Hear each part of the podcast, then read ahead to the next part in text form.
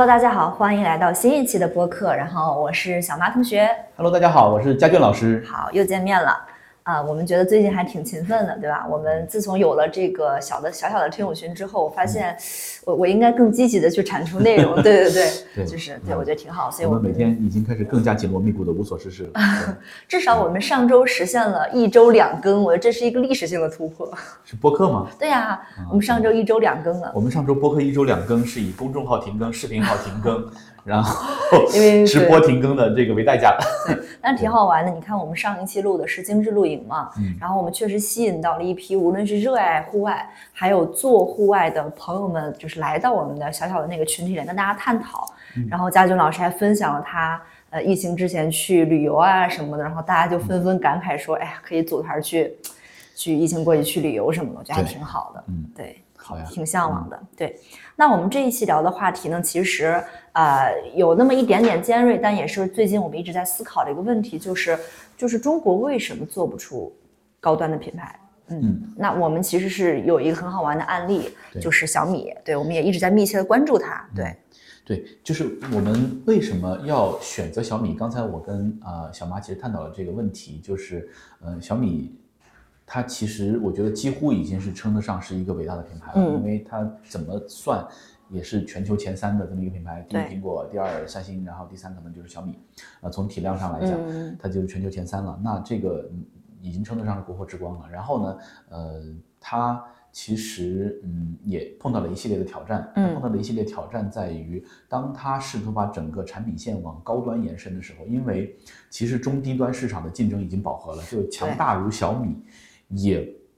对这种在中低端市场的这种血肉或者泥的这种这种这种拼刺刀。对这种这种生死白刃战，他也感到厌倦了，而且就他也拿不出更多的故事来，因为市场已经饱和了。所以呢，他就开始尝试做高端化。嗯高端化的努力其实已经持续一段时间，从小米十、小米十一，嗯对吧？小米十二，现在我不知道你还蛮关注这个。对对对，因为因为因为他就是他首先开始打高端的时候，小米十的时候找的是我一个就是一个朋友的商业卫星，啊，就是他们当时做了一个嗯，并不太为人知的这个联名的这个举措营销，就是嗯。那个朋友用卫星把小米十发射到太空，然后在太空里面录了一段视频，哦啊 OK，对听上去还挺酷的。特别酷，但你不知道。对，我不知道，我只知道我只知道小米发了一个新品，我不知道是几，就是他在水下录的那个，对，就找了自由潜运动员，那个我还知道。那个我也有印象啊，对那个我也就是上天入海啊，对对对，那可能是一波哦，可能是一波，那个还挺，所以，我看见了。呃，我们为什么选择小米呢？因为小米现在正在就是，我觉得他在做呃，给很多中国企业其实在趟路，对，它在。做一条，就是我怎么样把一个极致性价比的品牌，呃，往高端品牌去延伸的这么一个非常非常非常大的努力和尝试。嗯那第二呢，它的体量足够大，它的机制足够成熟。第三，第三，它的资源足够多。嗯，所以，嗯、那如果说小米在做这个尝试的话，其实一旦这条路走通了，那对后来很多的中国企业都会有非常强烈的这个启发意义。对，我觉得某种程度上就有点像当年 TCL 做国际化的尝试。嗯啊，对，就是就是，嗯，不管成功还是不管失败，它代表着这一代企业家就是为了更往前一步所做出的探索和努力。所以我们愿意把小米当做一个案例来分享，因为嗯他们其实就经历了这个转变。呃，我记得应该是今年二月底的时候，嗯雷军发了一封这个内部信，这个内部信就是宣布小米未来三年的高端化战略。嗯也就是说，在这个信里面，雷军把小米呃未来三年能否品牌高端化当做是小米的生死之战。嗯，就是你因为因为很简单，第就是就是像这种当量的企业，它要的就是增长，你不增长就是死，对，就是你不增长就是衰退。所以呢，那低端市场已经没什么好增长的了，就是非常饱和了。嗯那呃，如果你不能往高，但高端市场其实还是非常广阔的。你如果不能往高端市场去延伸的话，你可能就就会失去你的相应的这个市场体系和市场地位和话语体系、话语权啊。嗯那其实回过头来看现状，就是从呃，因为我自己是有这个感受的，就是我从来没用过苹果，嗯对，所以呢，嗯，在华为崛起之前，我一直用的是三星。哦啊，然后呢，三星后来有一段时间因为爆炸，因为什么，就各种原因，面新闻对负面新闻就几乎是退出了中国市场。对，然后呢，呃，那个时候正好我就呃看到了华为的 P 九，啊，就是啤酒。拍，月亮那次吗？嗯，我记不太清了，应该就是那个时候，就是、嗯。呃，我突然意识到，就是它的这个，呃就是华为结合徕卡的摄像头，包括它结合嗯。它跟保时捷的这个联名，嗯。呃某种程度上是呃，让华为从一个普通的手机厂商，嗯。开始有了一丝这种商务人士专属呀、高端的这种印象，所以我就一直开始用华为，啊，然后呢，那华为去年还是前年又开始被制裁，对吧？嗯就很悲壮的那么一个事情，然后导致它没有五 G 芯片，所以呢，它的高端机的市场占有率是大幅下跌的。对，啊，大幅下跌之后，嗯，那就是各路友商就来瓜分这个华为的手机缺席之后带来的这个高端真空嘛。嗯然后你发现这个市场，苹果吃到了，OPPO 吃到了嗯，，vivo 也吃到了，荣耀从华为切出去，它还是吃到了。对，荣耀打的是中低端吧？呃，它有它有高端机，也有高端而且我还蛮心动的，就是尤其对这种三 C 类目来讲，如果你没有品牌信仰，如果你只是看大家堆配置、堆料，呃，除了苹果是独一家，剩下的大家其实无非都是拼材料而已。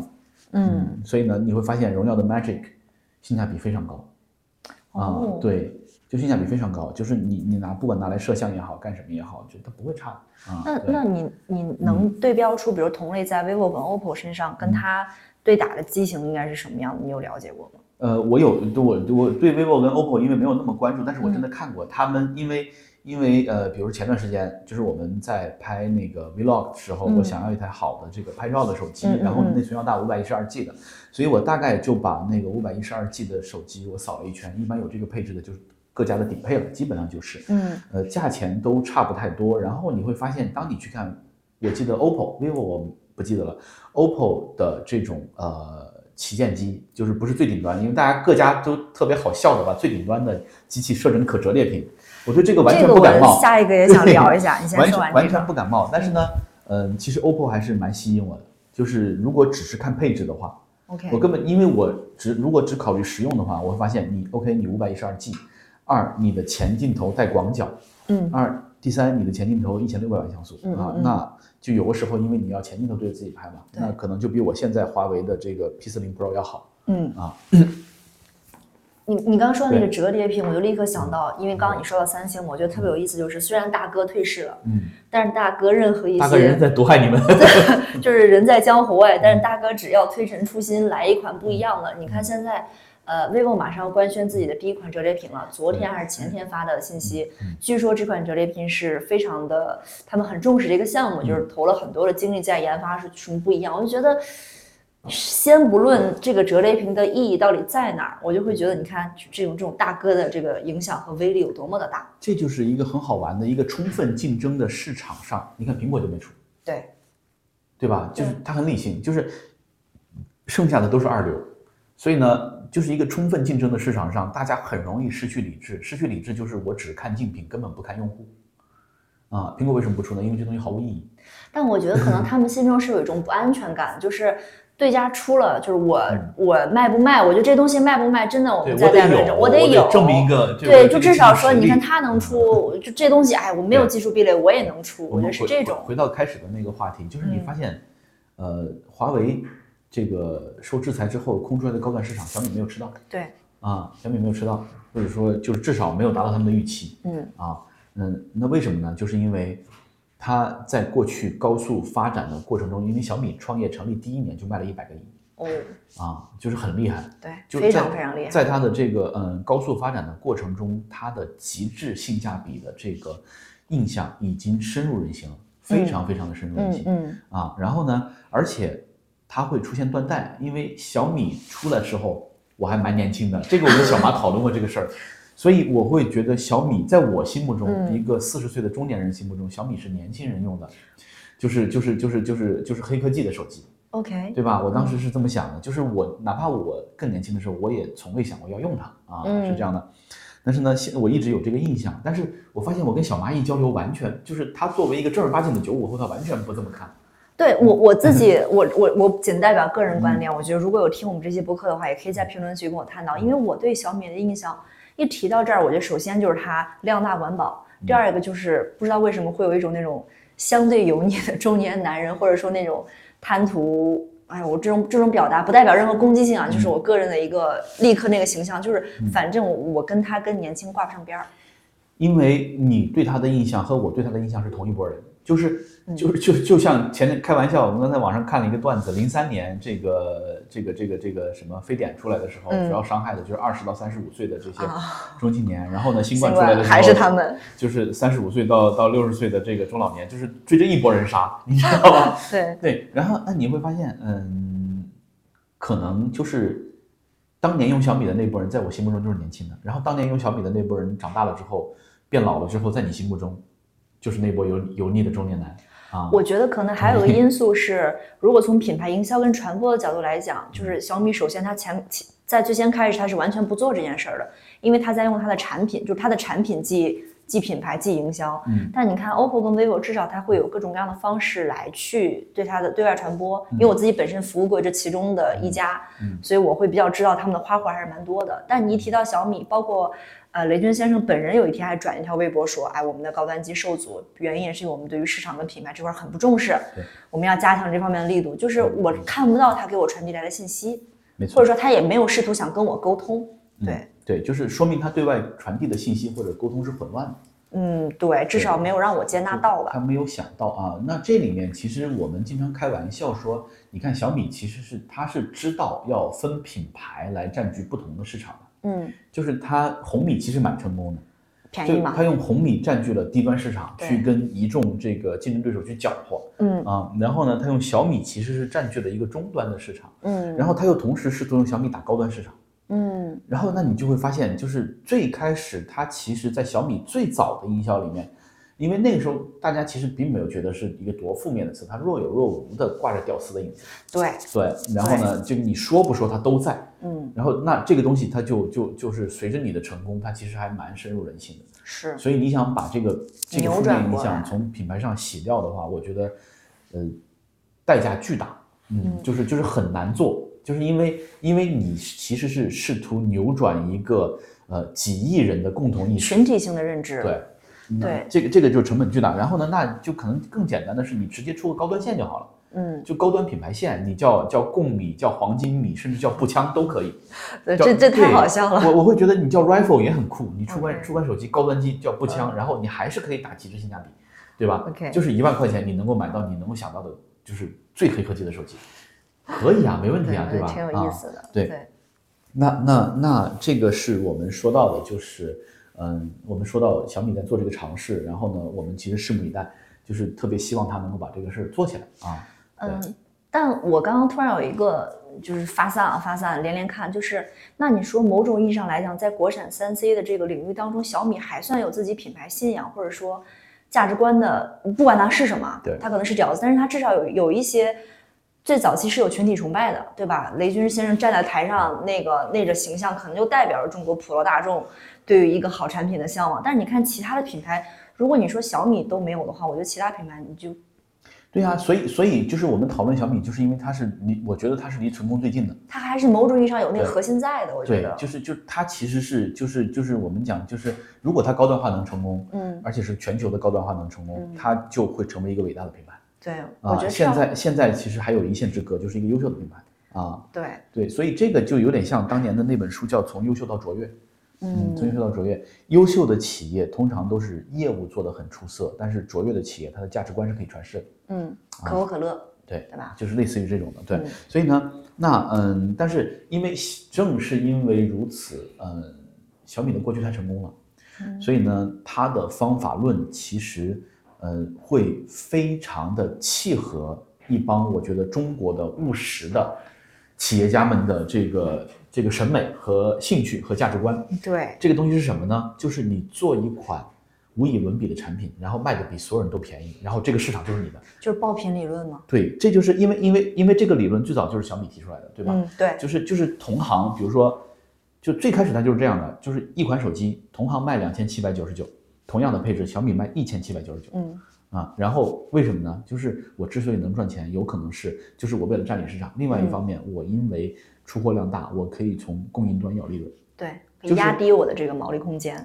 这个不对，就是因为原则上一整条产业链所有人赚的钱都是应该从终端客户来的。然后，嗯那同样，你们所有人的服务方向都是怎么样把终端客户服务好，对，但是你现在是你单方面的去讨好终端客户，你不从终端客户上赚钱，然后你在供应链和这个贸易链、价值链内部互相伤害，嗯，这个体系就不成立。就我觉得它会失衡。对对，就是当然，就是这里面就会有个问题，你会发现就是，呃，这些所有的供应链有选择的时候，就不碰小米的产品它。不会优先接小米因为不赚钱对，这个我也听过很多供应链的这种。啊，而且整个的小米的生态链其实都有这个问题。对，不仅是三 C，你嗯看它整个智能家居，还有它各式各样的那个小米优品什么的，都有这样的问题。因为它这一套方法论打得太顺手了，对，就是低价好产品占领市场。量大管饱。对，低价好产品占领市场，然后呢，呃，貌似就天下无敌了。但是你会发现不对，嗯呃，是因为你当你采用这种方式的时候，你想吧，就是在技术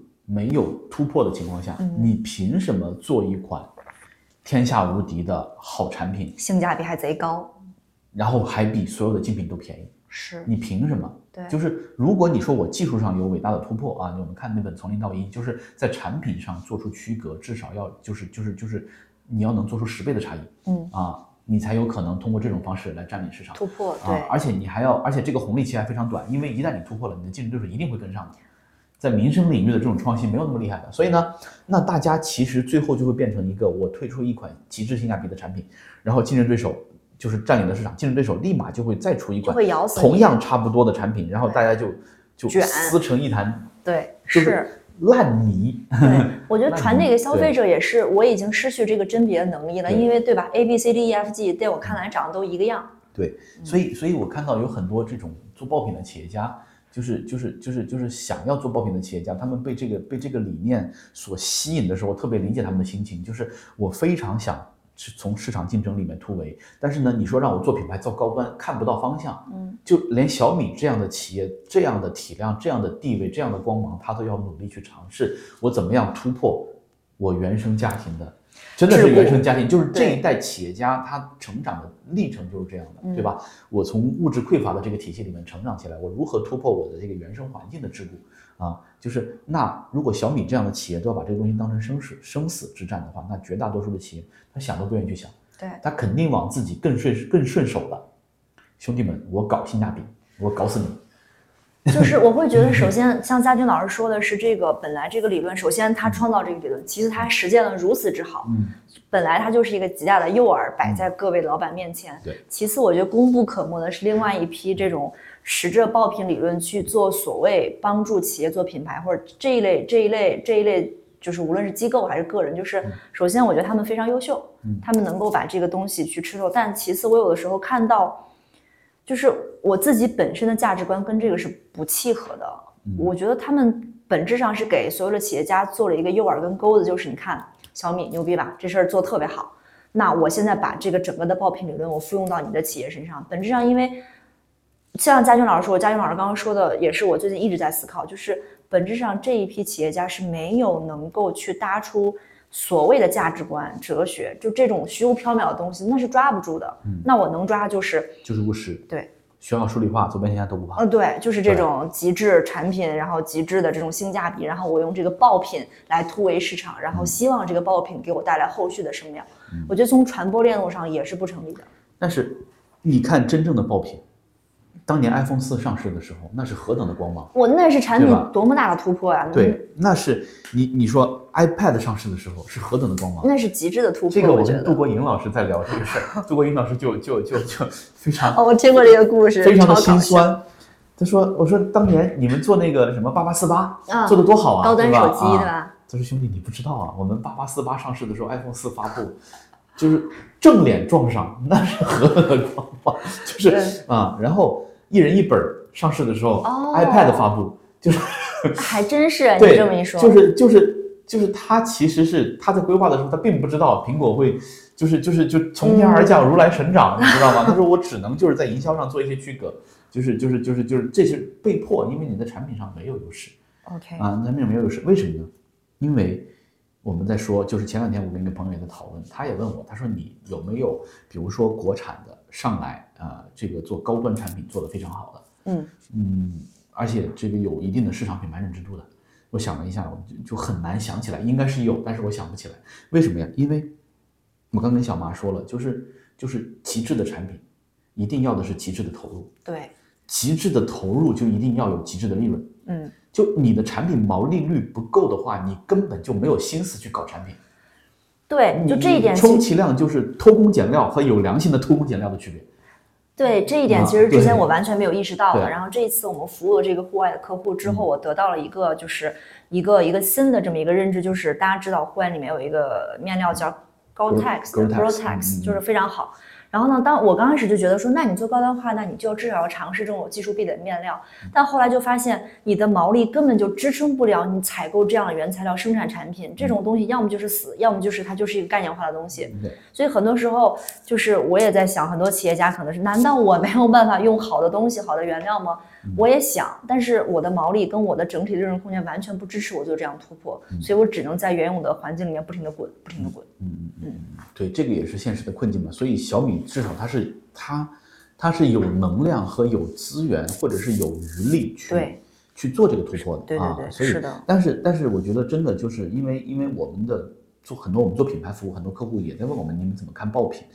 我说呢，嗯，就是爆品其实是用户觉得超值的产品，但是用户觉得超值，一定不是说你把价格降到尘埃里面，嗯，让他觉得超值，而是你在这个产品的性能、设计、功能，包括价格的一个综合考量上，让他觉得超值。我在上一篇写波司登那个文章里面，就是写了一句话，就是我自己前段时间思考，就是当我们在说一件东西很值，本质上来讲，是我把它的产品力跟品牌力有没有对等。就比如说我在买 LV 的时候，我本质上是觉得它是一个奢侈品，我愿意为它支付一万元的价格，所以它这是对等的。所以有的时候呢是创造强不对等，比如这产品力超强，然后品牌力可能没那么足，大家也会觉得说，哎，这个品牌很良心实在。就是你要要么就是极致的反差，要么就是给人以哦，对，这东西是值这个价。如果你这个对等持续的失衡或持续的被打破，一定是会有问题的。对，而且就是还有一个说法，大家可能就是，比如说你像你在抖音玩直播间也是一样的，就是你的福利款、你的引流款，对吧？对对对大家会把爆品当成引流款，那这里面还是有问题，就是就是做这种引流款，你一定是要赔钱的。什么意思？就是我比如说我做一个九块九的引流款，然后我来做爆品，然后我为了不赔钱，我为了不赔钱，呃，我用了一块九的成本来做这个事儿，因为你还要包邮，啊，对对对，九块九包邮，所有的成本加在里对你，你还要包邮，你还要包装，对吧？你为了打平，你用了一块钱的产品放在里面，那用户拿到手里面之后就会觉得这玩意儿可能九块九都不值。垃圾。对，对，所以你真正的爆品，你的引流、你的投入在哪儿呢？你往里面放一个二十块钱的产品，嗯，然后你承担额外的二十块钱的亏损，对然后你九块九卖给他，然后他拿到手里面，他就会觉得哇，这是超值，他对你的印象才会有改变。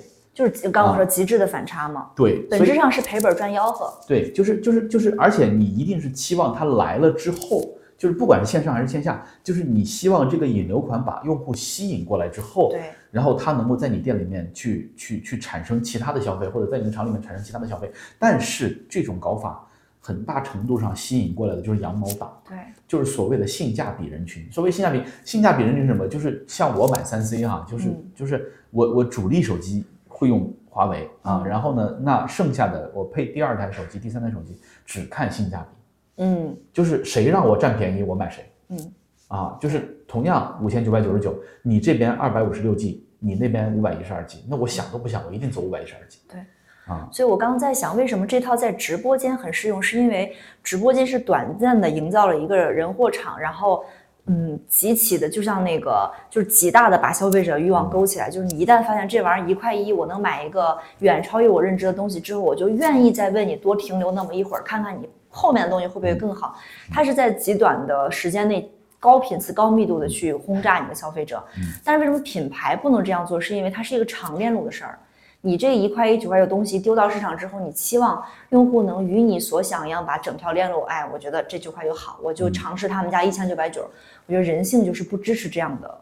对我转化的我觉得刚才我们讨论这两个点，我觉得就是呃，不是说爆品不可行，嗯，对就第一，引流的爆品一定是要赔钱的，否则你就做不出来。对，就是你你引流，你把我骗进去了，然后 对吧？你给我一个垃圾啊，就是再便宜我都会觉得不值。对对，这是一个。第二个，立棍的爆品，就是你你抬自己江湖地位和声望的爆品，那其实就是你的旗舰款，嗯，概念款甚至有的是不，它就是你就是你的拳头，啊最强的拳头你的刀锋你的拳头和你的刀锋。那这种东西，你靠性价比你是立不了棍的。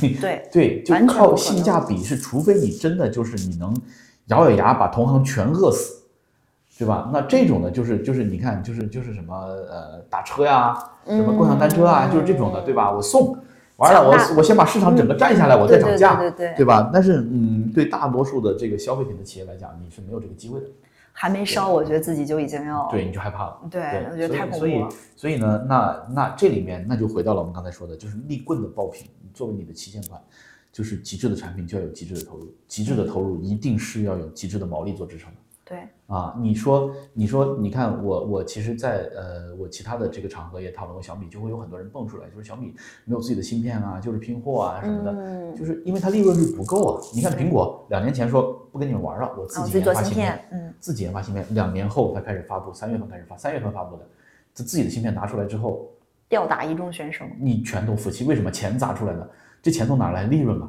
对，你没有利润，你凭什么干这事儿？对吧？而且你知道，嗯我觉得这种做法，我前段时间听那个内容，就是你知道最先开始帮苹果做芯片那家公司是英国的一家企业，极其有名。就这个这家就是它本来可以使用，比如东南亚，比如说甚至印度某些新德里地方做芯片是非常发达的，嗯但是英国这家企业就极其先进，然后也靠着苹果这一个客户走了很远，然后苹果自己去研发了。嗯这家企业据说现状也就是堪忧，所以你看这样的搞法也会让很多。中下端的这种供应链其实也会有问题，你吃了这一个一个市场吃了很久，然后没有了。嗯啊，这个就涉及到企业战略问题了。就是，就当我当年我们做战略的时候，战略不是说你一段时间活得有多好，其实跟人生一样，不在于你这五年有多风光，嗯而在你这一辈子尽可能的体面。对，所以，所以，所以你看，现在你就看这些地产大佬们都不太体面，就是没战略啊，就是就是就是这战略是什么呢？就是你原则上你有你的这个核心业务是你的现金流业务，但是嗯就是你当下最重要的业务。嗯然后呢，你一定要有个增长业务。嗯增长业务是什么？就是你的你现在的业务直接猝死之后，啊，我们原来说这个好多人不信，那你去年你发现没有？对，说死就死是，啊，说死就死。我们今天还有朋友发给我们一个，就是他们给教育机构做的二零二一年的全民营销规啊，划，无比宏大，无比华丽，然后这个行业没了，就是 OK，这个行业没了之后，你会发现没有增长业务，嗯就是没有 backup，就直接就就死了啊！对，增长业务。然后呢，第三个是什么呢？第三个是你的种子业务，就是你看大厂它为什么拿到足够的资本之后，它要不停的投资，嗯，各个领域去尝试。就是我要去延续我的这个发展啊，就是就是就是我会，你看他不停的尝试做新业务啊，嗯为什么？就是就是我的主永远都在回答一个问题，我主业凉了，我怎么办？嗯，嗯，对你看这个是不是整个这个非常不确定的市场？你看，你看现在反馈到人的身上也是一样的。嗯现在很多呃某书或者某些平台上，这种年轻人都在提倡一种叫做主业苟着。嗯你可以不热爱，对吧？大部分人也不热爱自己工作，但是你可能要有一个相对可以去尝试的副业，对以便你突然哪一天，对吧？行业没了，你还能吃得起饭。我觉得现在这就是一个从市场延伸到个体的这么一个倒逼的过程。嗯对但是这种副业吧，我是觉得就是当你就从人性的角度，当你嗯衣食无忧的时候，你是很难发展出特别牛的副业的，除非有一种情况你是真的热爱。嗯，啊，对但大多数情况，你为了谋生，你说我找个 backup，然后主业又稳，然后副业你也不喜欢，你干不明白的。对。那你看啊到到企业上也是这样的，啊就我活得好的时候，就像我我 我所以，所以这就是问题，就是我们原来给企业做战略的时候，做核心业务的和做增长业务的和做种子业务的一定是三拨人，因为他要的点就是不一样的。他思考的你会方式也精神分裂你你如果让一拨人做，他就会精神分裂，他肯定是所有人一定会围着最赚钱的业务做，嗯，因为他就是赚钱啊。你凭什么跟他说明天你你你怎么让我相信这个东西明天会消失对，啊？但老板来做这个风险管控，我另外匹一队人干其他的事儿嗯啊。嗯，对，对。但我觉得让老板有这样的就是决策跟这种阵痛的转型，其实真的很难的。很难。很难。嗯你看，就连英特尔，对吧？世界上最伟大的公司之一，基本上它的那个，就是你还送给我一那本书，就是全英的那个，它的领导者叫什么来着？嗯，是凭这方才能生存那本书？不是，有一本英文原著，你当时给我的，我大概翻了翻。嗯就是你想，他在转型，英特尔最先开始是做那个存储器，对吧？嗯后来被日本举国市场去打，打的简直是毫无，跟现在这个战略环环境是一样的，嗯大家都五美元，我就要干一美元，我举全国之力去围剿你。后来他们就开始说转型，我要去做这个，应该是做芯片的，好像是这个这个道路。嗯，就是后来他在自传里面写，我觉得特别有感触。他说，就是人生或者企业没有那个转折点，嗯，就是突然发现小妈穿的这衣服就是 GoTex 啊，对，就是 GoTex，不要不要不好听，就是 他没有一个业务转折点是在这儿，噔我就转过去了啊！你大家都觉得我很伟大。他他叫这个阵痛期，他说整个英特尔就是转了三年，就每天在开会，在痛苦。嗯，我觉得这个故事特别有意思，我看了之后很有启发。他说什么时候是促使我们做了决定？是有一天我们在办公室里面，他的教父就是他对他影响很大，另外一个就是那个发明那个什么电律的那个人，anyway 就问他说。那你现在坐到这儿去想，如果有一个新的 CEO，对摩尔定律，对，嗯呃，坐在这里，比如一个空降，比如我们今天全被开除了，有一个空降的 CEO 来了，你猜他第一件事会做什么？把你原来的业务剁掉对，啊，这时候他才开始转型。然后更好玩的事情来了，就是他们想说好，下定决心了，就这么干。然后他们开始给原来的客户发邮件说，哎呀，对不起，我们不提供这个服务了，对吧？然后那个客户说，你终于不是，客户说啊，你们还没转呢，我以为你们已经做了很久了。然后，然后这是他们第一步，然后第二步他们开始去供应链、去工厂，因为他们觉得阵痛嘛，要把这些工人都裁掉，对吧？对然后去了之后，他们发现底层的很多工厂已经开始做芯片了。嗯他们就问那个厂长说：“哎，我们要转型了。”工厂说：“我们早开始做芯片了。”那个你就会发现，就是有的时候管理者很难做出决策，也是因为他离市场越来越远。不，就是大家都会有路径依赖，嗯，也是，他就是会有路径依赖。就是如果一个东西给你带来过极致的荣耀和成功，嗯，你怎么可能说放弃就放弃呢？对，就是你，你就在我们如此短暂的人生和这个如此动荡和变化的环境里面，你能够找到一个金饭碗，就是就是这个金饭碗，哪怕它逐渐褪色，你又怎么舍得放弃它呢？就是因为你知道丢了这个饭碗，再找一个金的很难，对。你知道这个金饭碗有多难得，你知道吗？但这个故事，啊我觉得也侧面印证了，就是你看，在最前端跟市场打交道最密集的供应链，他早就知道这个势头要来了，是因为他每天面对这些用户，他离需求最近。很多品牌就是，就像家军老师说，他只看竞品，嗯他不看用户，所以当变革来临的时候，他只在看，就是另同一维度的东西。嗯，就是对，都在一条要沉的船上，看对大家对对对看谁沉对的比较好看。对，然后其实你根本有没有去想说那个到底是什么在发生改变？我觉得这也挺有意思的。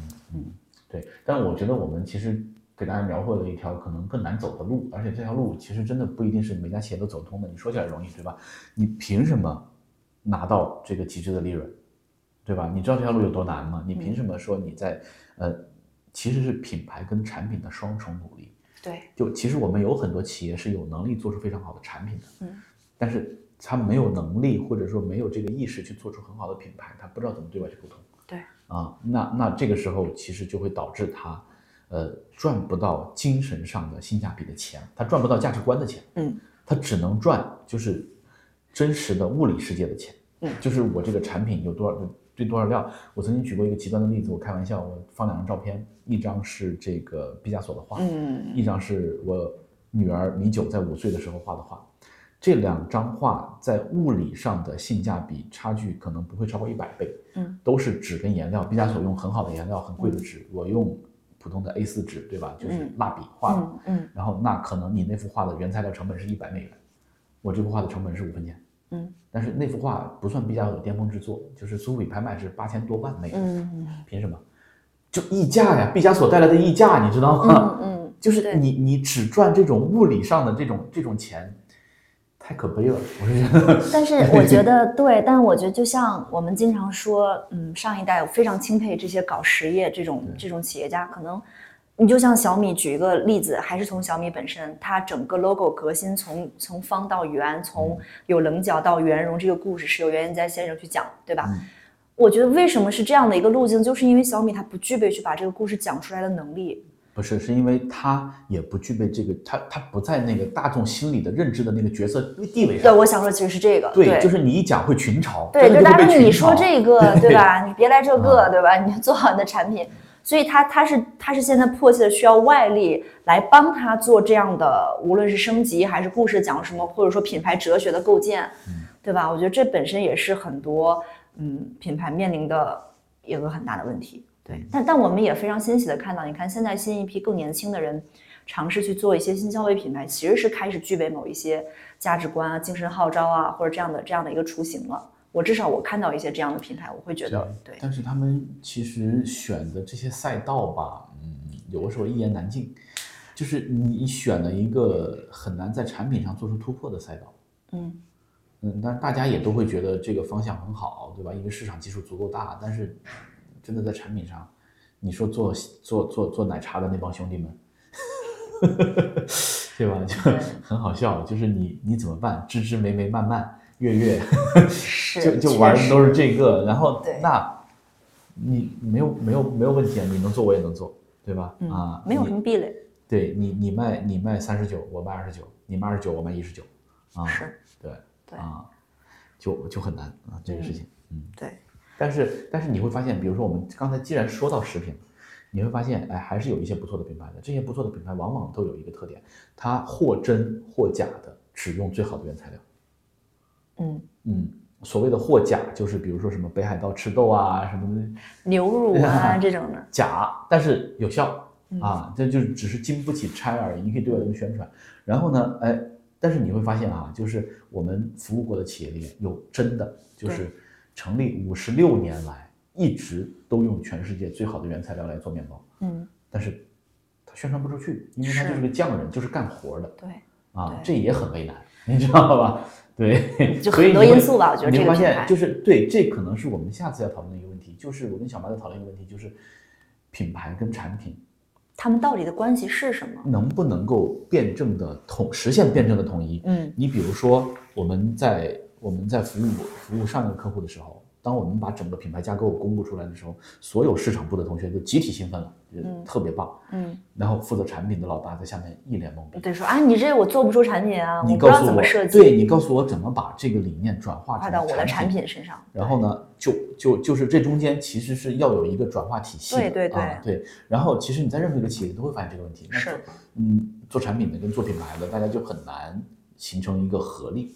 嗯，就很难形成一个合力。嗯，然后呢，那最后做品牌的就变成不做 branding 了，我开始做 marketing，我开始做营销。营销里面有个销，我帮你卖货。对，啊，做转化，做效果。这就这就变这这某种程度上实现了一致。但是你在就是往这个方向走的时候，为了拿到那个转化效果，然后你会发现你的品牌在往下走，又陷入了新一轮的卷。对，所以所以我们就是其实在想这个问题，但是我们唯有看到什么情况能够。呃，就是实现变成统一，就是你会发现，他对老板的要求极高。对老板，就是在老板身上，品牌跟产品实现了完美的统一。你会想到这样的人，你看乔布斯，嗯，你看马斯克，你看包括雷军也是这样的啊。就是如果乐视不翻车，贾布斯也是这样的，贾跃亭，对吧？就是就是只有当老板本身又有产品又有品牌的气质的时候。啊，这一代人，我觉得可能在上一辈的企业家里面相对难得，是因为大家都是从苦哈哈的环境里面出来的。嗯嗯，更务实。嗯，更务实。然后呢，嗯，就是就是他缺乏那种对品牌的、对价值观的这种理想主义的追求。但是我觉得新一代的，但是我很其实我接触到很多厂二代、厂三代，呃，他有很好的品牌 sense，但他不够务实，就是他根本就不想碰。就是前段时间不有一篇文章刷屏了吗？江浙沪的海归废物，根本就不想碰祖上的家业。嗯，所以所以所以那些创一代对下一辈的要求就是吃喝嫖赌怎么都好，别投资。就是我挣的钱，你吃喝嫖赌你花不完。嗯，但你一投资，所有的家产顷刻败光。就是对，这个也是我 特别想聊的一个话题。就是我我常常觉得，在我服务这些。无论品牌啊，企业当中，我就会觉得有的时候，这个品牌就是创始人或者创始团队的投射。对，就他信仰什么，他会投射出来的。即便他可能花很大力气去想通过外力改变现状，但是人踏出那个是很难的。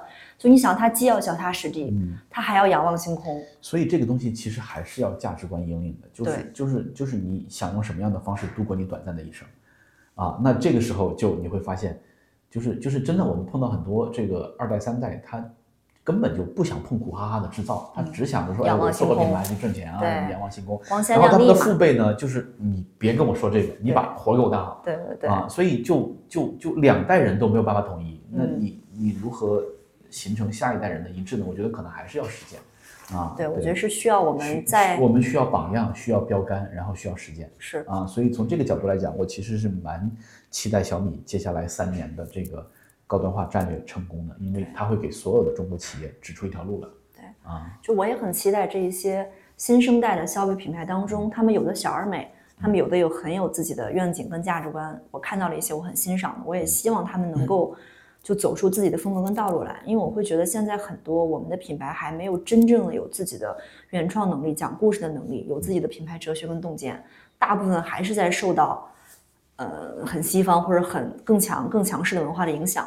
但其实有一小撮品牌已经有这个意识了，所以我很期待他们的这个。对，但是一小撮品牌的这个意识，往往就会曲解到某一个东西叫国潮。哦，我这个我来给大家做个预告吧，对吧？好好吧，我们好就做一个很好玩的收尾，就是我们今天聊的东西还蛮多的。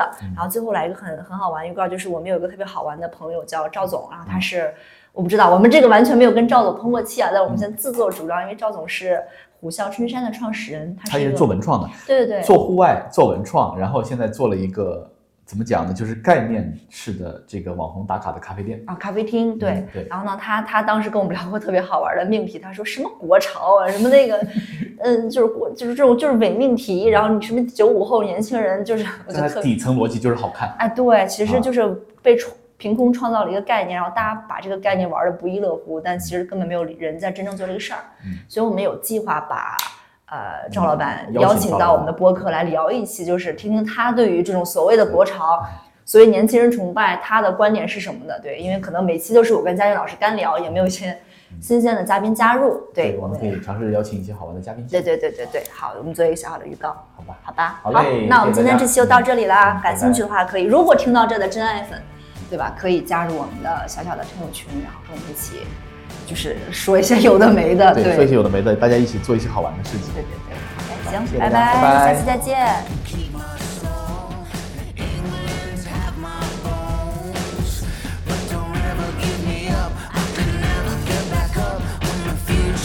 Starts so